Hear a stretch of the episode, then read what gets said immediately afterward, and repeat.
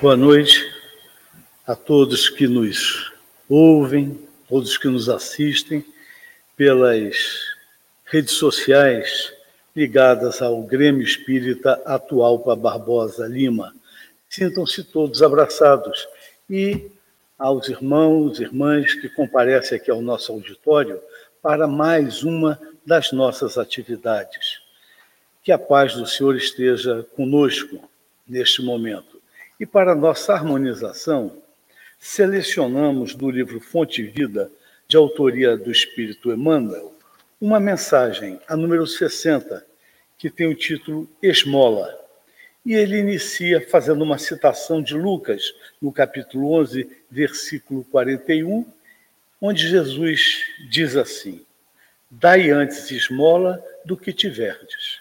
E Emmanuel vem a comentar essa, essa palavra de Jesus. A palavra do Senhor está sempre estruturada em luminosa beleza que não podemos perder de vista. No capítulo da esmola, a recomendação do Mestre, dentro da narrativa de Lucas, merece apontamentos especiais. Dai antes esmola do que tiverdes. Dar o que temos é diferente de dar o que detemos. A caridade é sublime em todos os aspectos sob os quais se nos revele, e em circunstância alguma devemos esquecer a abnegação admirável daqueles que distribuem pão e agasalho, remédio e socorro para o corpo, aprendendo a solidariedade e ensinando-a. É justo, porém, salientar que a fortuna ou a autoridade são bens que detemos provisoriamente na marcha comum e que, nos fundamentos substanciais da vida, não nos pertencem. O dono de todo o poder e de toda a riqueza no universo é Deus, nosso Criador e Pai, que empresta recursos aos homens segundo os méritos, méritos ou as necessidades de cada um. Não olvidemos assim as doações da nossa esfera íntima e perguntemos a nós mesmos: que temos de nós próprios para dar?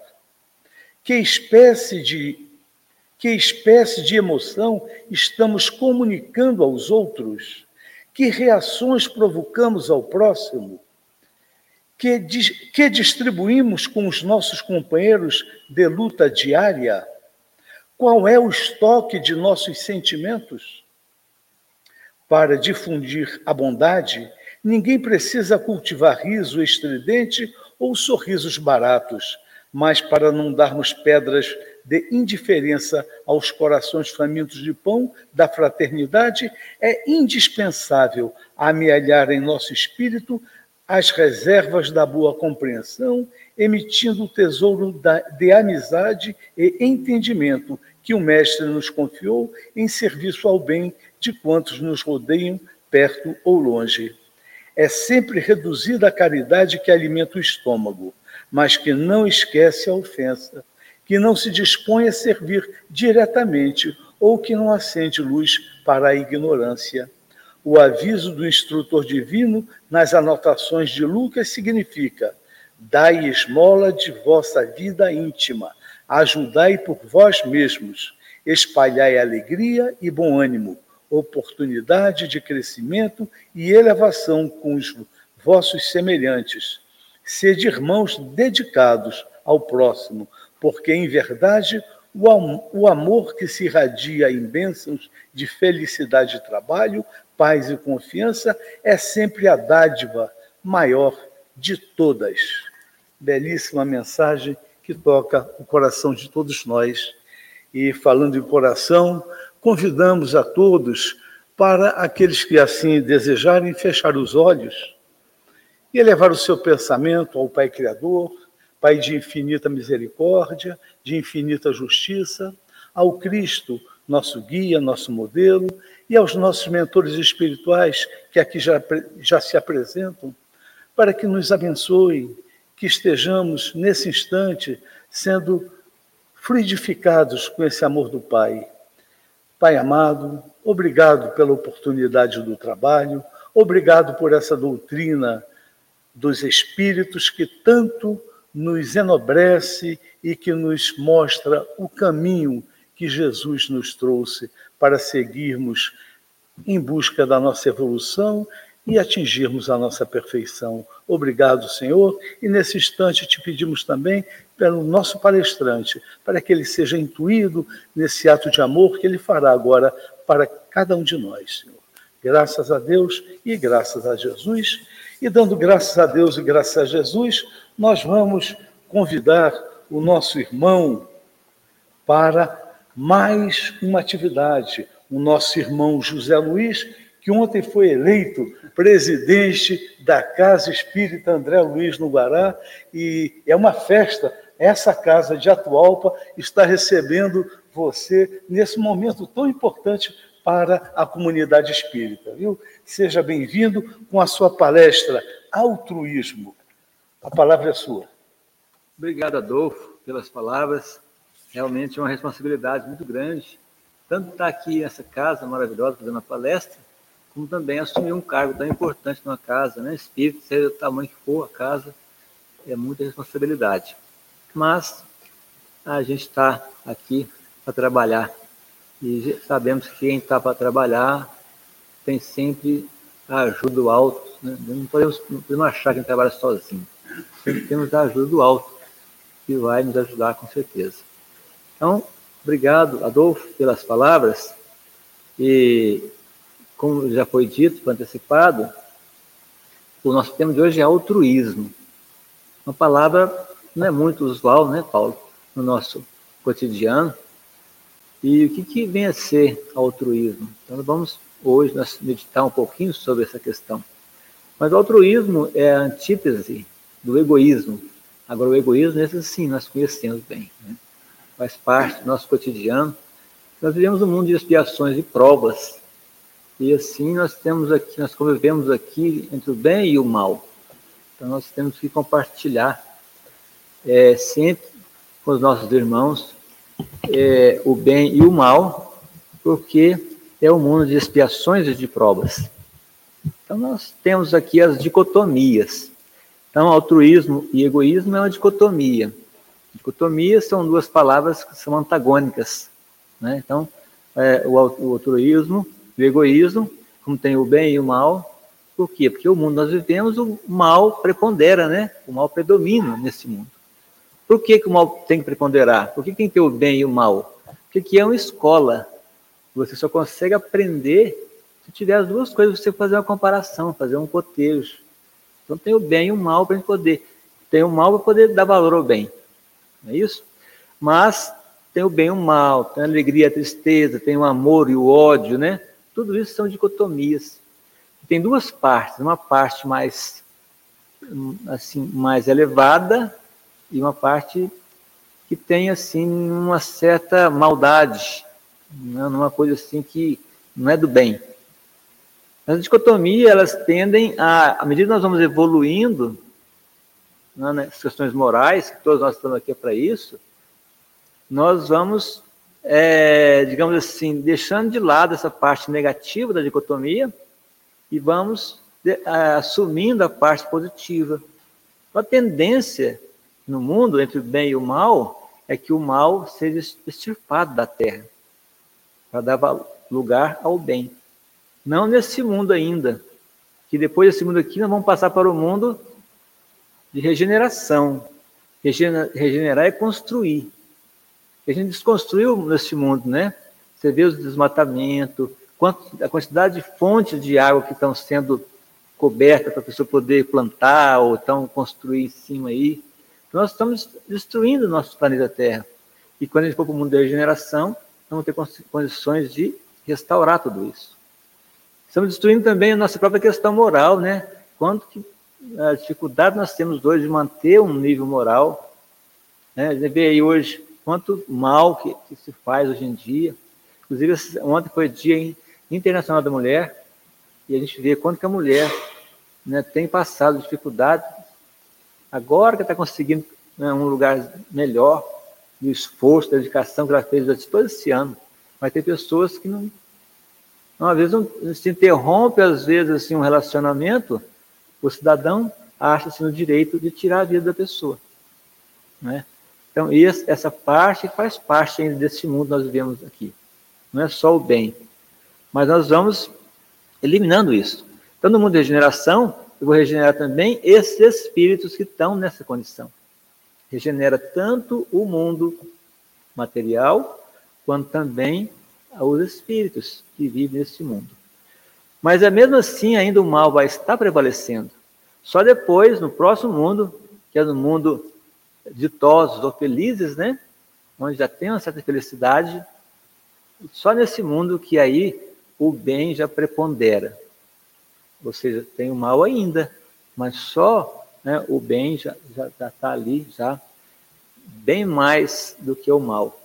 Somente nos mundos celestes ou divinos, como diz Allan Kardec, reinam exclusivamente o bem.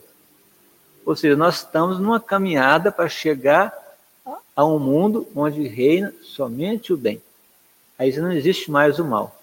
Será que eu até penso assim, né? Será que não vamos acostumar a viver no mundo que só tem o bem? Deve ser difícil, né? Mas a gente vai chegar lá. Então tem essas dicotomias aí, igual altruísmo e egoísmo, é uma dicotomia também. O que, que tende a desaparecer da Terra? O egoísmo. O que, que tende a, a se destacar na Terra? O altruísmo. Quando nós chegamos nos mundos mais superiores, né? Mas o que é egoísmo? O egoísmo é o que nomeia aquele amor próprio excessivo. Amor próprio nós temos. A própria lei fala, né? Amai-vos uns aos outros, como eu os amei. E tem também a outra lei que fala, né? Que amar o próximo como a si mesmo. Então nós temos o amor próprio, mas não aquele amor excessivo. E quando nós temos esse amor próprio excessivo, nós estamos, às vezes, prejudicando o nosso semelhante. A pessoa que acha que é muito bom, que é o rei da cocada, né? Ele humilha as pessoas então é isso, né? Leva o indivíduo a olhar, esse amor próprio leva o indivíduo a olhar só para o seu umbigo. A pessoa acha que ele que é o dom da razão, ele que, né, que olha só para os seus interesses, suas necessidades, e não vê o interesse e a necessidade do seu próximo. Isso é egoísmo. Então o altruísmo é, essa, é o contrário disso. O altruísmo é totalmente o contrário que nós vamos vendo aqui. Na psicologia, essa coisa chamada de egocentrismo, a pessoa olhar só para ela, esquecer que em volta tem pessoa que passa fome, tem pessoas que não têm um cobertor, não têm um teto, para ele, ele tendo, para ele tá bom. Esse é o egoísta, e é o oposto do altruísta. Emmanuel fala no Evangelho segundo o Espiritismo, tem a mensagem de Emmanuel, no capítulo 11, item 11, intitulado O Egoísmo. Ele fala o seguinte, que o egoísmo tem que desaparecer da terra, cujo progresso moral obsta. Ou seja, a terra ela não evolui, ela não, não, não, não ascende na hierarquia dos mundos, porque nós somos egoístas ainda. Todos nós temos um pouco de egoísmo. Se nós não tivéssemos, nós não estávamos aqui na Terra. Só nos mundos superiores nós vamos extirpar o egoísmo da nossa vida. Então a Terra não se acende às esferas superiores ainda, no mundo mais elevado, por quê? Por causa do egoísmo. Ele fala então aqui que o Espiritismo está reservado à tarefa de fazê-la ascender na hierarquia dos mundos. Então, o Espiritismo é contra né, o egoísmo e com certeza nós vamos conseguir logo, logo, né, nos livrar do egoísmo. Logo, logo que eu falo assim, alguns milhares de anos, né? Pois é, então é, essa parte, né, essa questão do egoísmo nós já vimos. Agora vamos ver o que é, o que é altruísmo. Simples, né? É o contrário, é o oposto do que nós falamos. Então, a pessoa altruísta, ela se coloca no lugar da outra, diferentemente do, do egoísmo. A palavra altruísmo foi criada no século XIX né, por um francês, um filósofo francês chamado, é, é, foi o que criou o positivismo, né, chamado Auguste Comte. E ele criou essa palavra justamente para contrapor a palavra egoísta. Ele foi, ele criou essa palavra justamente até para poder corroborar com o ensinamento de Jesus. Né? Jesus falou assim: amar o próximo como a si mesmo, não é isso? Então, o altruísmo é isso. Então, Cristo foi aquele que veio nos trazer a verdadeira tradução da palavra altruísmo, né? Então, aquela pessoa que tem essa, ausência desse amor próprio excessivo, é a pessoa que se coloca no lugar da outra. Podemos ver aí inúmeras pessoas que são altruístas. Chico Xavier, por exemplo, é altruísta. Né? De Calcutá. Tantas pessoas que viveram em prol do semelhante. O egoísta, ele vive para ele. O egoísta, tudo que você propõe para ele, ele pergunta assim, quanto que eu vou ganhar? Né? Já o altruísta não, o altruísta não quer saber, ele quer ajudar, de qualquer maneira. Então, Augusto Conte viveu no século XIX, né, ele foi contemporâneo de Kardec, e o positivismo dele, né, essa doutrina que ele formulou, influenciou Allan Kardec. Então, Allan Kardec, é, então, o, o Conte morreu em setembro de 1857, quatro, quatro meses antes, Kardec lançava a primeira edição de O Livro dos Espíritos, em abril de 1857. Então, Kardec foi influenciado pelo positivismo. Positivismo também é a dicotomia de negacionismo. Positivismo é a ciência, de modo, de modo geral, né? O negacionismo é quem nega a ciência. E o espiritismo é a ciência. O espiritismo não é uma, uma religião simplesmente. É uma religião com base filosófica e base científica. Porque tem uma frase de, de, de Albert Einstein, ele fala o seguinte, que a ciência sem religião é manca. E a religião sem ciência é cega. É lógico que a frase de um, de um, um físico, de uma pessoa como Einstein, é profunda, né? porque ele era um cientista, era um filósofo, tudo mais. Então vamos analisar. A ciência sem religião é manca. Por quê? Porque a ciência, se não tiver religião para amortecer um pouquinho o materialismo, ela se torna muito dura para o homem. Então, a, a religião é justamente para dar essa amaciada. A ciência não ser tão materialista, né? E a religião sem a ciência é cega que a religião, a ciência, ela não tem o maravilhoso, ela não tem o extraordinário, não tem o milagre. Porque através da ciência a gente comprova que não é milagre. Tudo os fenômenos da natureza. Se não, não tivesse a ciência, como que o Espiritismo iria comprovar, então, esses fenômenos, né? Então é isso, a ciência sem religião é manca e a religião sem a ciência é cega. Frase de Albert Einstein. Então, a pessoa altruísta é aquela que pensa nos outros antes de pensar em si. Como demos exemplo aqui, de Madre Teresa, que pensava nos outros, não pensava muito nela. Se ela estivesse ajudando alguém, e o trabalho dela é tão importante, mas tinha uma pessoa que o acompanhava, uma pessoa rica, um homem milionário lá, que acompanhava o trabalho dela, e ele ficava criticando ela. Um dia falou assim, mas Madre Teresa, esse seu trabalho aqui é muito pouco, você atende uma, duas, três pessoas, tem milhares, milhões de pessoas passando necessidade no mundo. Seu trabalho aqui é uma gotinha no oceano. E ela falou assim, pois é, meu irmão, mas a gotinha, essa, o oceano sem essa gotinha, você estava incompleto.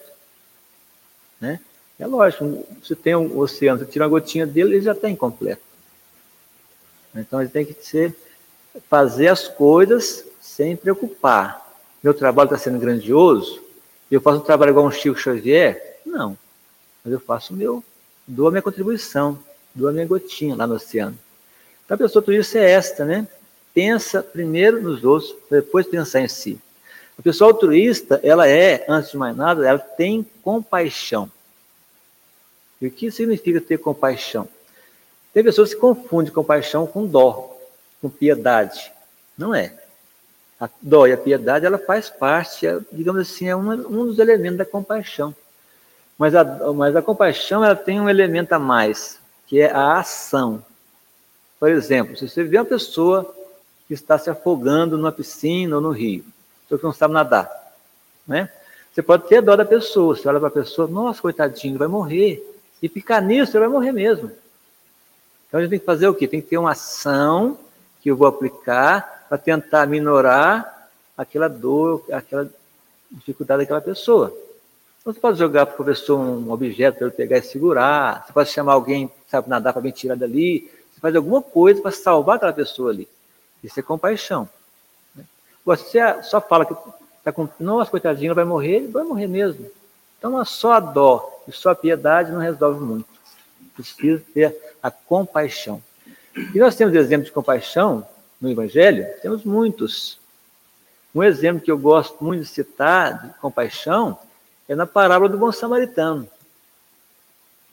A gente gosta sempre de repetir né, o que Jesus disse, porque quando a gente fala do Evangelho, a gente está sentindo a presença do Cristo ao lado da gente. Né? Sempre se fala do Evangelho. E a parábola do bom samaritano é uma parábola que todo mundo conhece, tanto evangélico como católico, como espírita, até as pessoas leigas conhecem. Mas a parábola, ela é assim, né? As pessoas às vezes, às vezes admiram a parábola. Nossa, a parábola ela é linda. Aí você fala assim, mas ela fala sobre o que mesmo? Não, eu não sei, mas sei que ela, ela é bonita. Porque a pessoa às vezes não interpreta a parábola como deve, deve interpretar. Né? Na parábola do bom samaritano, só para a gente se lembrar um pouquinho aqui, é aquela parábola daquele homem que foi assaltado ficou na beira de uma estrada quase morto. Mas contando a parábola no começo, foi na última viagem que Jesus faz para Jerusalém. Ele sai da Galileia, vai até Jerusalém. Ele passou por Jericó, que é uma cidadezinha que tinha perto de Jerusalém. Naquela época a viagem era feita a pé.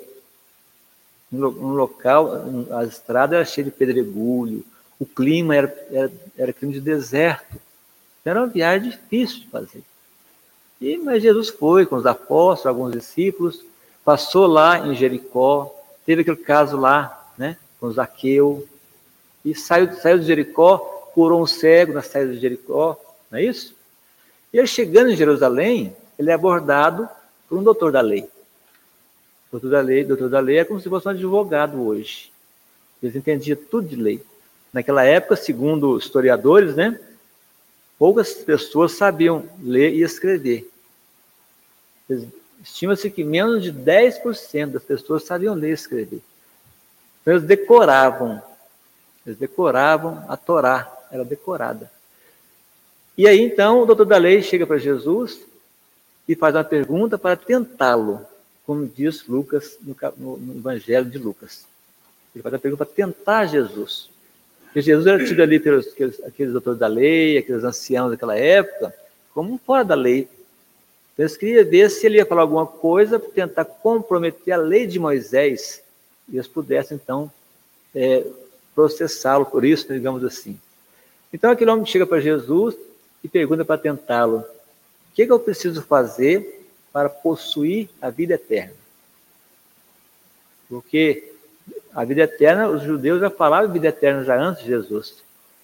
Aí Jesus, sabendo né, das intenções dele, e como um mestre, ele não deu uma resposta pronta. Pelo contrário, ele fez uma pergunta, aliás, duas perguntas. Ele perguntou assim: como está escrito na lei? Ele era doutor da lei, então sabia, né? Como que tu lês? E aí ele falou certinho. Amarás, amarás ao teu Deus de todo o teu coração, todo o teu entendimento, toda a tua alma. E amarás ao teu próximo como a ti mesmo. Aí Jesus falou para ele assim, isso mesmo, está certinho. Faça isso e viverás, falou para ele, né? Aí ele ainda fala assim, aí ele, ele para não ficar para trás, né? Porque ele não esperava isso de Jesus, ele fala assim, e quem é o meu próximo? Quer dizer, da lei ele entendia, mas de quem era o próximo, ele não entendia. E o judeu, né, o próximo era aquela pessoa da família, aquela pessoa né, que gostavam do outro. Se brigasse, já não era próximo mais. E aí então, Jesus resolve contar para ele a parábola.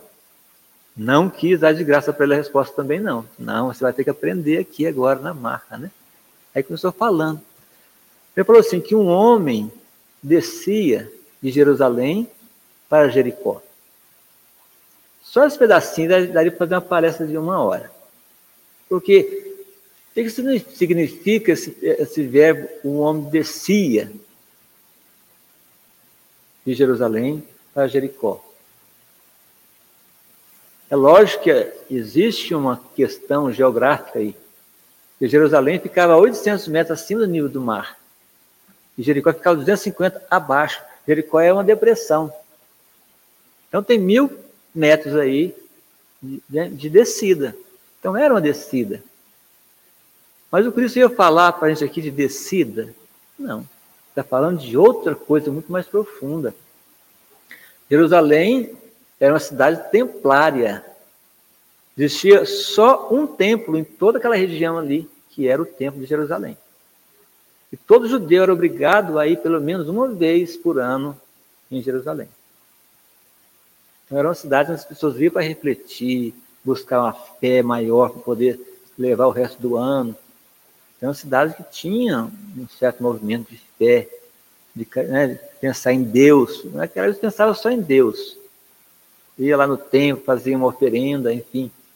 Depois descia para a cidade dele para poder trabalhar.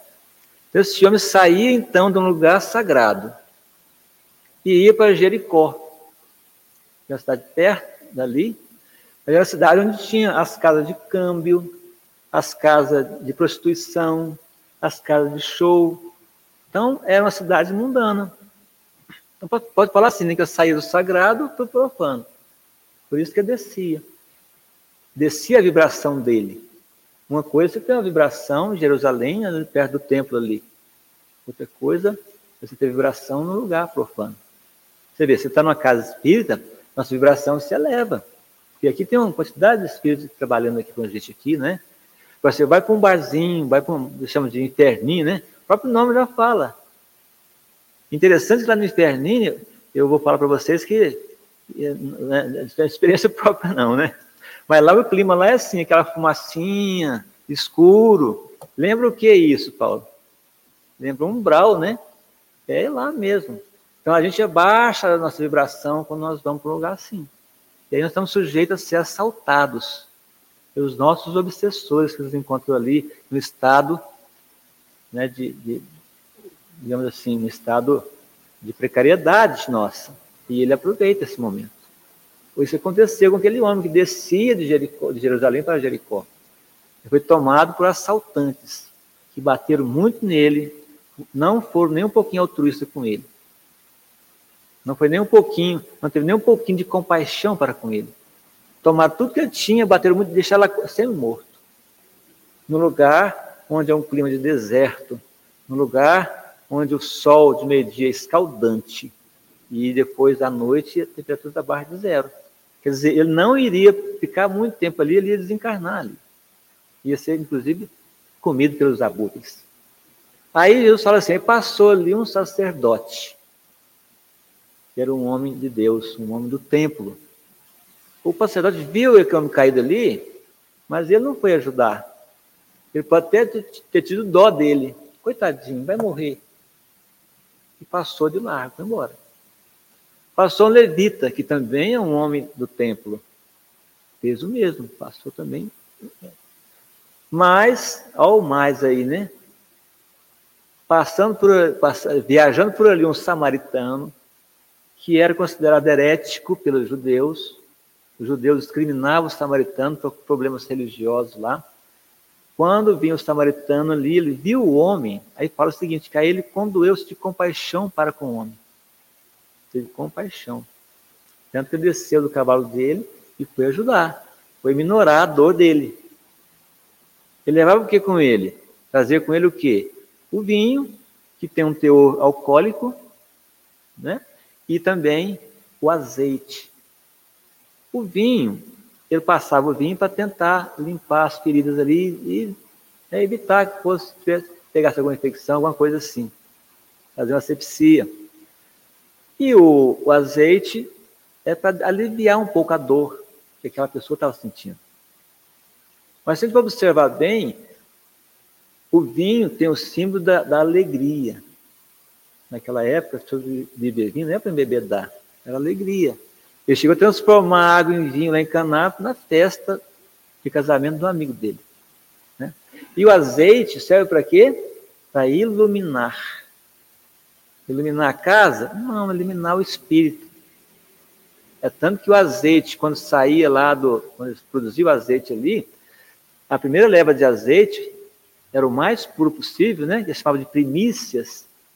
Ele era dedicado ao templo, para fazer a unção. Então, o azeite tem o símbolo de iluminação. É tanto quando fala da candeia, né? A candeia tem o que na candeia? O azeite. Mas não é para iluminar, Jesus, Jesus não falar de iluminar uma casa, ele fala de iluminar uma alma. Né? Enfim, ele foi ali, fez a sepsia, limpou e fez mais ainda. Pegou aquele homem ali já tinha melhorado bastante, deve ter conversado um pouquinho com ele, né, fez um atendimento fraterno e tal, colocou no seu, no seu cavalo, na sua montaria, e o levou até uma estalagem. Estalagem era um hotelzinho. Na verdade, era uma espelunca, porque naquela época não tinha condições de ter uma coisa melhor, né? Não tem um hotel cinco estrelas igual tem hoje, mas era, uma, era um lugar onde podia acomodar aquele homem ali. E aí, ele fala, Lucas, que no dia seguinte, ele dormiu lá, ajudou com pessoa a noite inteira ainda cuidando dele. No dia seguinte, chamou o estalagista, que é a pessoa que cuida da estalagem, e falou para ele assim: olha, você pode cuidar dele para mim aqui. Pagou ele dois, duas diárias, deu dois denários. Cada um pagava uma diária. No meu retorno, eu pagaria aquilo que for necessário. Então ele foi o quê? Ele foi um homem altruísta. Então esse, é, esse samaritano é um exemplo de altruísmo. Que ele teve compaixão. Se não fosse a ação dele, aquele homem fatalmente teria morrido. A gente observa tanto que a caridade, ela, ela não é, né, ela se espalha, se espalha, né? Porque perguntando assim, ele fez a caridade para quem, esse samaritano? Primeiramente, ele fez a caridade para o sacerdote e para o levita, não é? Porque se aquele homem morresse ali, o crime dele ia ser muito maior, não é? No entanto, ele, ele né, foi atenuada a pena dele por causa disso. Ele fez a caridade também que aquele homem ele poderia, poderia ter filhos, família. Então ele fez a caridade com a família.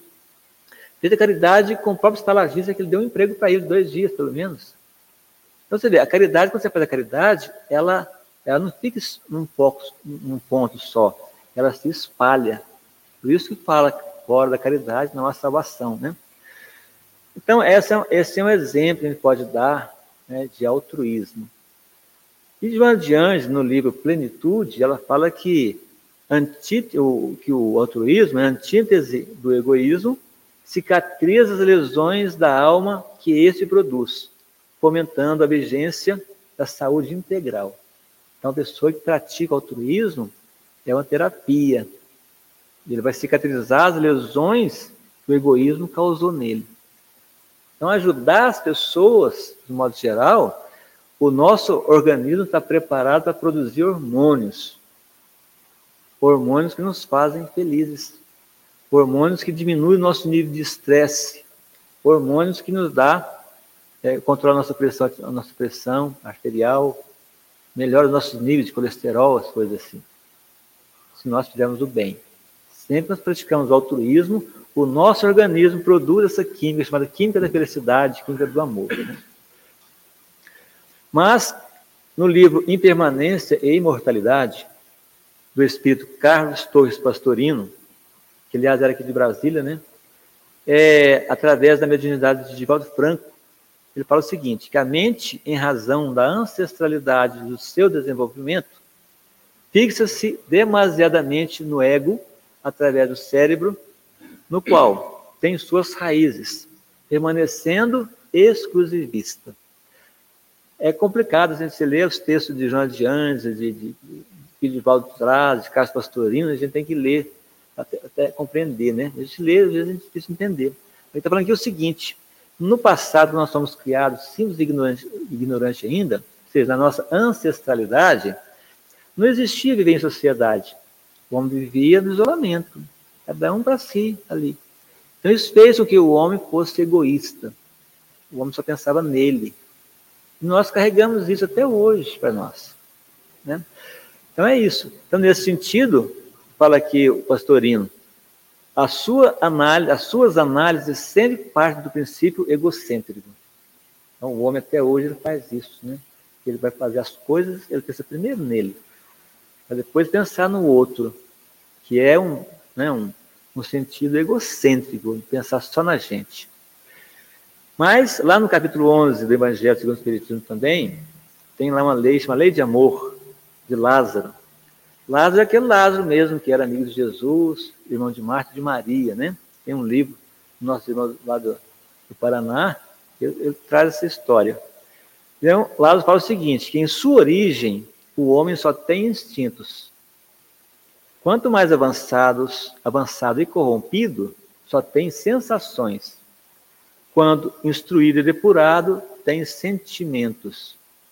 Ele fala aqui, E o ponto delicado do sentimento é o amor.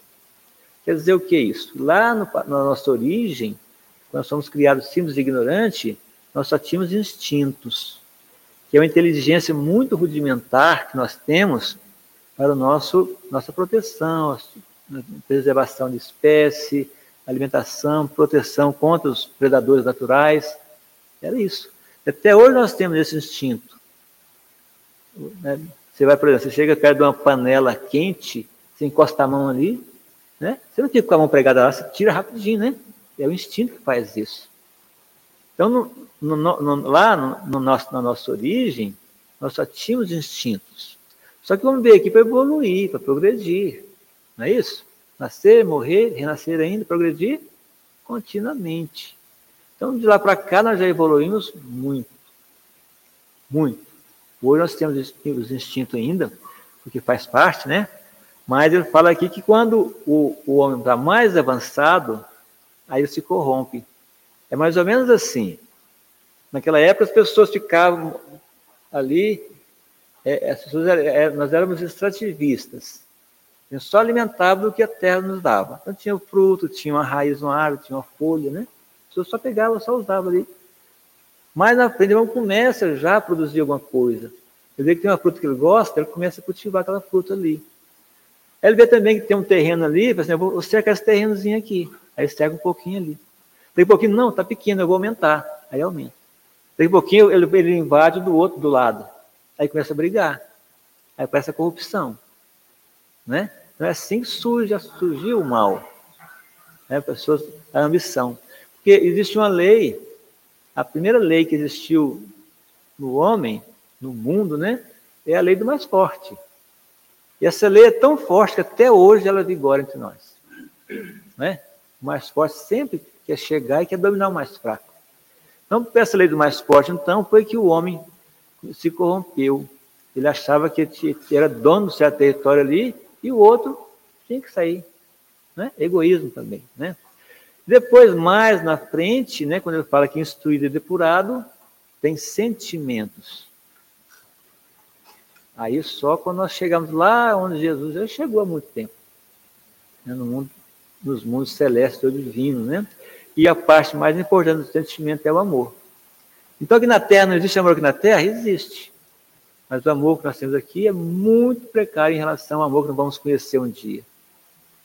Que é o amor que Jesus veio nos trazer. Ele veio nos trazer esse amor, que é o amor de Deus para todos nós, né? Fala-se que o amor que mais se aproxima do amor de Deus é o amor da mãe. Né? A mãe com o filho, o amor dela é incondicional. A mãe, você precisa. Eu já vi mãe que protegeu o filhinho, ela entrou na frente de um tiro. Protegeu o filho. Você vê aí, casos, às vezes, você vê acidentes assim, você vê que teve um acidente, a mãe tem cinco filhos protegendo ele ali. Então, o amor de mãe é o que mais se aproxima né, do amor de Deus. Aí, aí aqui, o pastorino fala assim: somente quando dá conta que o progresso ele é necessário, não tem como sair, o progresso sempre chega, da necessidade de convivência com o próximo, é que altera o comportamento, ensejando-se uma visão menos restrita, não obstante a amplitude que seria desejável.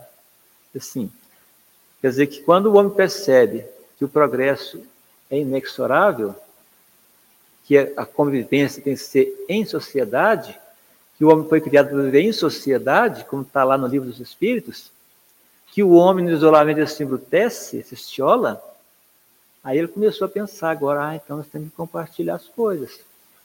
E nós começamos a pensar né, em ser um pouco altruísta. Até então, não. Como só pensava em si, não tinha altruísmo. O homem primitivo, né? Então, quando a gente fala né, que, que nós já pensamos assim, mas não o suficiente, é como fazia Paulo de Tarso. O que eu quero fazer, eu não faço. O que eu não quero fazer, eu ainda faço. Então, assim, a gente quer melhorar. A gente está aqui para melhorar, mas às vezes a gente não dá conta ainda. Mas nós vamos chegar lá. Né? Mas nós temos que nos esforçar para ser, é, chegar um dia a ser um altruísta. Né? Então, o exemplo que nós temos aqui é de Jesus. como, conforme está na questão 625 de O Livro dos Espíritos. Quando Kardec pergunta qual o tipo mais perfeito que Deus tem oferecido ao homem para servir de guia e modelo. Guia e modelo. Modelo de quê? De altruísta.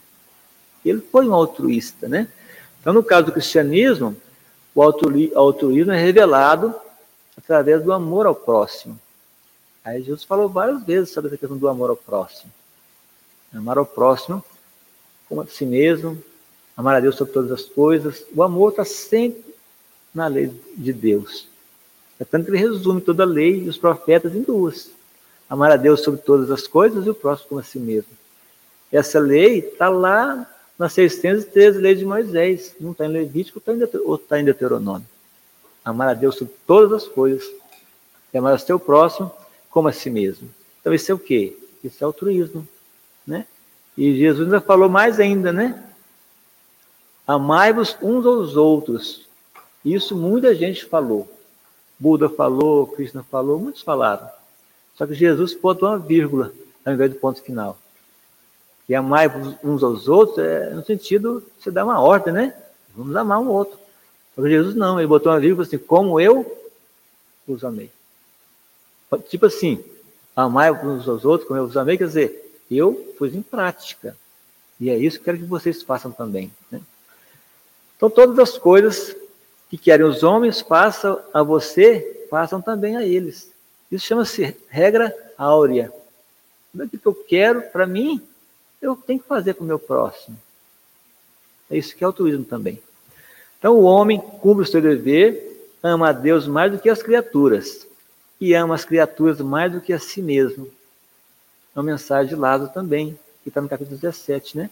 Então, o homem que cumpre o seu dever, ama a Deus mais do que as criaturas, Quer dizer, ama Deus em primeiro lugar. Amar a Deus sobre todas as coisas, né? E ama as criaturas mais do que a si mesmo. Então é amar a Deus sobre todas as coisas e o próximo como a si mesmo. Está aqui mais uma vez, né? Mas é isso, né? Mas o Espiritismo vem nos trazer uma frase que sempre que nós apresentamos as nossas credenciais como espírita, a frase que se estampa na nossa testa é: fora da caridade não há salvação. E Chico Xavier ele diz o seguinte, em certa ocasião, que se Allan Kardec tivesse escrito que fora do Espiritismo não há salvação, eu teria seguido outro caminho. Graças a Deus, é frase de Chico Xavier, graças a Deus ele disse que fora da caridade não há salvação. Então, quando a gente vê lá que passou um sacerdote e não, não, foi, não teve compaixão para com aquele homem caído ali. Passou um levita também, não teve dois homens da igreja. Mas passou um que era considerado é, é, herege, né? Era, é, era considerado a pessoa que não tinha religião até, e ele cuidou. Quer dizer o que é isso? Que não precisa ter religião para ser altruísta. A religião é temporária. A religião vai passar. Nós precisamos dela hoje, mas daqui a pouquinho não precisamos da religião mais. Quando nós tiver o evangelho já dentro de nós. Então quer dizer o seguinte, que para ser altruísta, não precisa ser católico, evangélico, espírita. Basta que a pessoa queira ajudar o próximo. Isso já é um, muito mais do que uma religião. Né? Mas o que é caridade? As pessoas às vezes criticam caridade. Alguém já me questionou, já veio falar comigo, que, que caridade o quê? Sabe? Criticou o Espiritismo, porque a caridade é um dos pilares do Espiritismo. Eu falei, mas que pilar fraco é esse? Qualquer um pode fazer uma caridade, dar um pirulito para a pessoa ali, dá um pacote. Ele não faz. Só que a pessoa não entende o que é caridade. E para entender o que é caridade, nós temos que ir lá na questão 886 do Livro dos Espíritos. Quando Kardec faz a pergunta, né? Qual o verdadeiro sentido da palavra caridade conforme entendia Jesus? Ao Kardec também, né? Se fosse nós mortais que fazer essa pergunta, eu perguntaria assim: qual o verdadeiro sentido da palavra caridade? Ponto. Mas Kardec fala assim, não, como a entendia Jesus? Aí, aí pega, né? E os Espíritos respondem em, com três frases. Ele fala assim, a caridade é benevolência para com todos, indulgência para com as imperfeições dos outros e o perdão das ofensas. A pessoa lê isso aqui acha bonito, nossa, que beleza, mas não, não reflete isso aqui. Primeiramente, que quer dizer benevolência? A palavra benevolência é vem do latim, é bene, fazer o bem. Volentia significa vontade. Então, benevolência é a pessoa que já tem dentro dele a vontade de fazer o bem. Mas pode questionar assim, mas é Luiz, pode fazer o bem sem ter vontade? Pode. Pode. Uma pessoa, por exemplo, que está a fim de ganhar uns votos, né? Fica bonzinho, nas eleições lá do CEAL, as pessoas ficaram bonzinhas, a gente ficou bonzinho, nossa senhora, beleza. Mas tem um interesse por trás. E a benevolência é fazer o bem sem interesse, sem querer oferir nenhum tipo de vantagem. Então, benevolência é isso. E não é somente benevolência, é benevolência para com todos. A gente quer ser benevolente com o irmão, com o pai, com a esposa, com o marido. Aqui fala que é benevolência para com todos. Até aquele irmão que a gente não está muito bem com ele. Benevolência é isso, né? A segunda frase é indulgência para com as imperfeições dos outros. E o que é indulgência? Lá do latim também. In, dentro. Dulcere, doce. Indulgência, doce por dentro. Ou seja, a pessoa que é dócil. A pessoa dócil, onde ela está, o ambiente muda. Ela chega, começa a falar alguma coisa assim, que a coisa, né, ela consola. Diferentemente da pessoa arrogante, né, que quando chega fala alguma coisa assim, se sente até mal. Então, indulgência é isso, é a gente ser dócil, pessoa dócil. A indulgência, aí que está o negócio, a indulgência para com as imperfeições dos outros. A gente tem paciência com a imperfeição do outro? Você vai no supermercado fazer compra, escolhe uma fila porque tem três pessoas só. Aí de repente, a pessoa do caixa, ela pega o produto assim, procura de cá e vira, tá, até que ela acha o código de barra para passar ali. O outro, do outro lado, já passou três compras na frente. Aí você vê a, a outra fila grandona diminuindo, a sua do mesmo jeito. Aí a gente fica com raiva da pessoa que está ali, né? Por quê? Nós não temos indulgência. E digo mais, as pessoas às vezes até faz uma reclamação e a pessoa perde até o emprego, às vezes, por falta de indulgência nossa, de não pensar no próximo, né? Falta de altruísmo. Então, se eu não sou indulgente, não sou altruísta. Mas tem por último, né, gente, o perdão das ofensas. Aí esse também é complicado, perdoar. É, então as pessoas às vezes ouvem uma palavra da pessoa, há 20 anos atrás, já não esquece. Mas esquecendo de não esquecer. Não. Você me falou uma coisa uma vez que eu nunca mais esqueci, então, ó, está fora do meu caderno. Quer dizer, a gente fala tanto perdão, mas a gente não perdoa ainda. E foi exemplo de Jesus, o exemplo maior de Jesus não foi isso? Perdoar? Jesus oscilou entre duas coisas na vida dele. Começou com a humildade, que ele nasceu em estrebaria, né? E no final, quando ele perdoou todos aqueles que tinham feito tudo aquilo com ele. Pai, perdoa-os, pois eles não sabem o que fazem. Estão perdendo as ofensas. Então, perdoar é sim, a gente pensa que perdoar é só esquecer. Não é esquecer. Esquecimento é problema de memória né, que a pessoa tem, tem que ir no médico, tomar remédio. Não é esquecer. Vamos imaginar que a pessoa, teve, você teve uma confusão com a pessoa, às vezes lá quando você era criança, a pessoa fez alguma coisa lá e arrancou seu dedão fora do pé. Você vai esquecer? Que você olhar para o pé, você vai lembrar. Então não é esquecer. É você se lembrar e não, não trazer nenhum tipo de coisa ruim por dentro. Não é isso? Então, perdoar as ofensas. E quem perdoa? Somos nós, espíritos imperfeitos, ou somos os espíritos mais elevados? Perguntaram uma vez a Mahatma Gandhi assim: O senhor já perdoou alguém na vida? Ele olhou assim: Não, não perdoei ninguém, não. Que isso? O senhor prega não violência? Nunca perdoou ninguém? Nunca. Mas por quê? Ah, ninguém nunca me ofendeu. Olha, ele foi torturado, ele foi abusado, ele foi cuspir na cara dele, jogaram no chão. Então, ele nunca teve isso como ofensa. E a gente, por qualquer coisinha, a gente se sente ofendido. Então, para terminar aqui, eu acho que nesse tempo está acabando, né? Eu vou só contar uma historiazinha aqui do Chico Xavier, para a gente encerrar. Uma vez uma pessoa procurou o Chico Xavier, uma senhora, estava ansiosa, e ela falou, Chico, meu casamento acabou. não quero saber mais, eu vou chegar em casa hoje, vou terminar tudo com meu esposo, não quero mais, porque ele me humilha, ele faz tudo errado comigo e eu não tenho paciência mais. Aí o Chico disse, não, meu irmão, vamos pensar um pouquinho mais. Não, Chico, não dá. Já fui no meu limite. Mas, meu irmão, vamos lembrar que disse Jesus, já perdoar 70 vezes, 7 vezes. Tá bom, Chico, você está falando, então tá. Eu vou voltar para casa, eu vou fazer isso. Aí chegou em casa. Chegou em casa, o homem deu uma bronca nela. Mas você tá, você estava tava onde? Tal, né? Não, não, tal, tal. Aí fez assim, uma. Quer dizer, perdoou uma vez. Depois pouquinho, cadê a janta? Tu quer... Aí ela, duas. E começou. Cada vez que eu perdoava, que ela perdoava, ele, ela contava.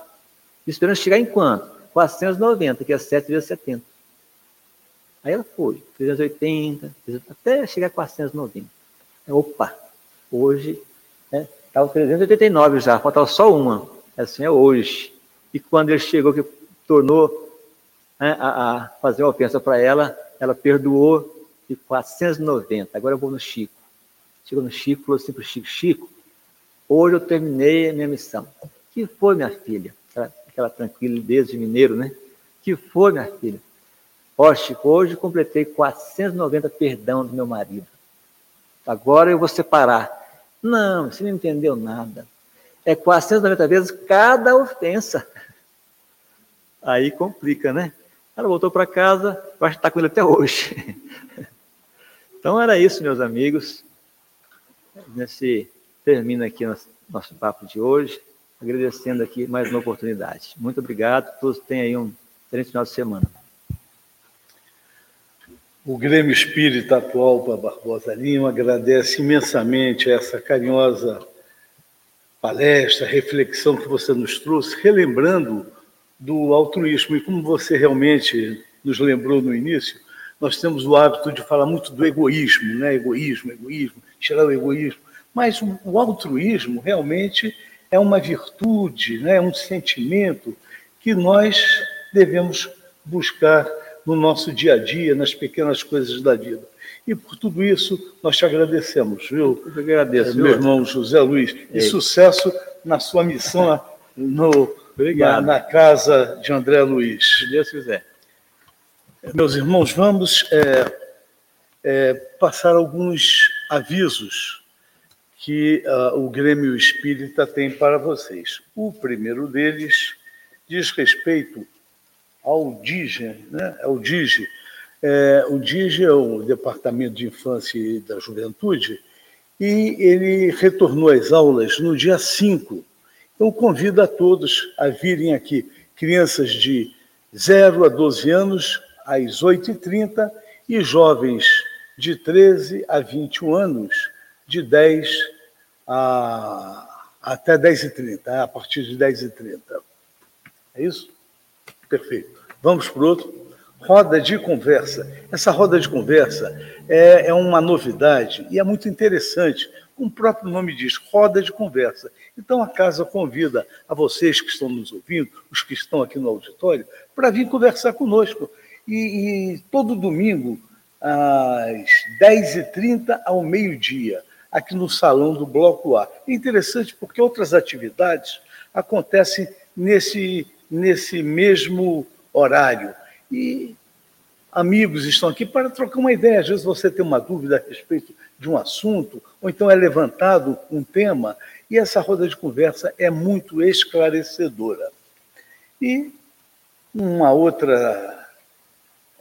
Essa é a recomendação para nós espíritas, né? e para aqueles que estão adentrando na nossa doutrina, que temos como uma meta a nossa reforma íntima e trazer um, uma certa fluidificação ao ambiente que vivemos. Então, o evangelho no lar, apesar de nós termos recomendado fazer nosso evangelho no lar, o Grêmio Espírita Atualpa proporciona também, às sextas-feiras, de 18h45 às 19h30, o evangelho no lar, aqui pelas, é, virtual, né?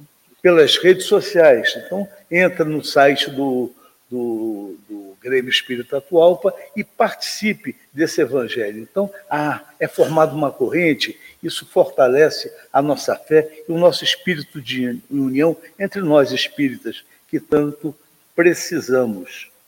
E temos agora a, a palestra, não é isso? A palestra do próximo domingo. E o Grêmio também convida a todos para a, no caso vai ser a apresentação, né, da Escola de Evangelização Irmã Zélia, de 12h30, não, dia 12 do 3, 12 de março, às 9 horas. Ah, exatamente. E o tema é a importância da evangelização. Outro dia, esse tema tem sido muito é, buscado e muito divulgado nas casas espíritas. Eu, eu acredito que é alguma coisa que o, o mundo espiritual está trazendo para a gente, porque há essa importância muito grande. Nós temos visto em outras casas darem também uma ênfase a essa questão que o Grêmio Espírita atual há muito já vem dando, e agora com maior ênfase nessa importância da evangelização para os nossos jovens, né? que fica muito em TikTok, em Instagram. Vamos evangelizar aqui, vamos aqui para a evangelização das nossas crianças. É isso? Bem, nós vamos, antes da nossa prece, fazer um convite à nossa irmã Lucimar, que ela tem uma mensagem que vai trazer a, a cada um de nós.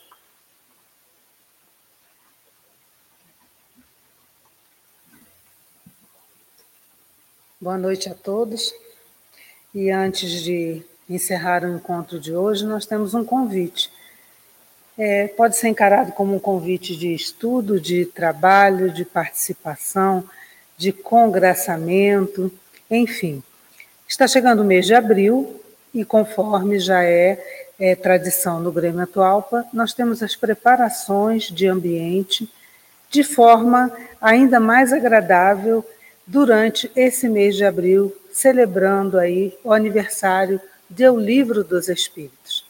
Então, para esse ano, o nosso Departamento de Arte e Cultura faz o convite, faz a proposta, você que está nos ouvindo nas, é, pelas redes sociais, aos irmãos que estão aqui no salão, que participem conosco dessas preparações de ambiente. E nós temos duas informações que são importantes. A primeira delas é uma novidade o horário para essas apresentações. A partir das 19 horas e 45 minutos até as 20 horas e 15 minutos. Então, há esse lapso de tempo, esses 30 minutos, que podem ser utilizados por aqueles que se inscreverem e decidirem participar conosco dessas preparações. Mas o que vai acontecer nessas preparações de ambiente? Aí, quem se inscrever é que vai escolher qual a maneira que vai apresentar.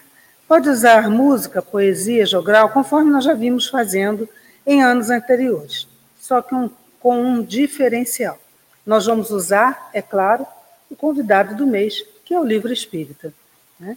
Então, nós estamos mostrando aqui O Homem de Bem, é o título desse livro, ele é de Richard Simonetti, e todo o conteúdo do livro, a mensagem dele, vinculada a, a mensagem do homem de bem contida lá no Evangelho. Então, são dicas, são informações, são instruções para nós que desejamos praticar aqueles ensinamentos, aqueles itens que são colocados no Evangelho a respeito do homem de bem. O que é o homem de bem? O que ele pratica de diferente? O que ele faz de diferente para contribuir com a vida melhor para si e para a sociedade? Então, esse livro tem muitas histórias, é muito interessante, e depois nós vamos contar uma historinha que tem aqui nesse livro. Então, para essa ocasião de preparações de ambiente, nós escolhemos alguns autores das obras complementares da doutrina, inclusive nós temos aqui essas obras na nossa biblioteca, para facilitar justamente o trabalho dos irmãos que queiram fazer as preparações de ambiente. Então, nós escolhemos o Pentateuco, é claro, a base da nossa doutrina, os cinco livros que formam aí esse alicerce da doutrina espírita, e alguns autores já consagrados. Temos aqui Richard Simonetti, temos Divaldo Pereira Franco, Alberto Almeida, José Raul Teixeira. Então, nós temos os livros desses nossos irmãos citados na nossa livraria e na nossa biblioteca. Então, é, oferecemos essas opções para que os irmãos, decidindo apresentar o livro escolhido, possam ter acesso a essa ferramenta, a essa obra, aqui mesmo no Grêmio Atual. seja na livraria, seja na biblioteca. E encerrando o nosso convite, as inscrições estão abertas. Podem ser feitas no site do Atualpa, www.atualpa.org.br. Abrindo o site, já vai clicando e vai poder fazer a inscrição.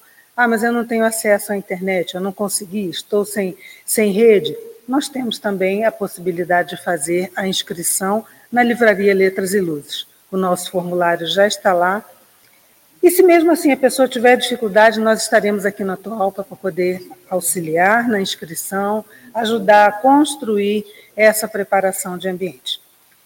E não temos muito tempo para isso. As inscrições encerram no dia 23 de março.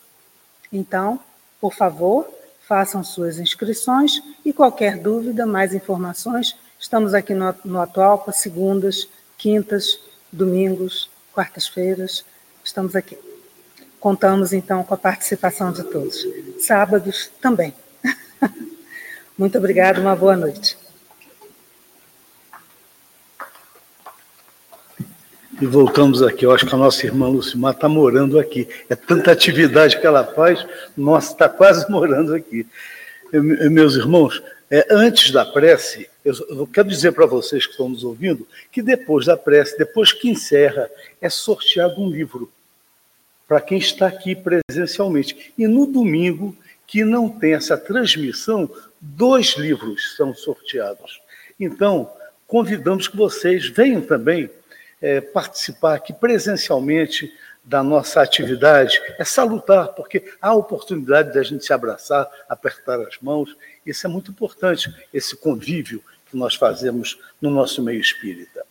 Então, mais uma vez, para o encerramento dos nossos trabalhos, convidamos também para aqueles que quiserem fechar os olhos e agradecer ao Pai Criador essa oportunidade da convivência com a doutrina dos Espíritos, que traduz a mensagem de Jesus, essa mensagem de amor, de paz e que estimula o altruísmo em nosso coração. Pai amado, muito obrigado por essa oportunidade. Abençoe a cada um de nós, nossos familiares, abençoe o nosso país, que todos nós possamos ter paz em nosso coração. Muito obrigado por tudo, Senhor, e damos por encerrado os nossos trabalhos de hoje. Graças a Deus.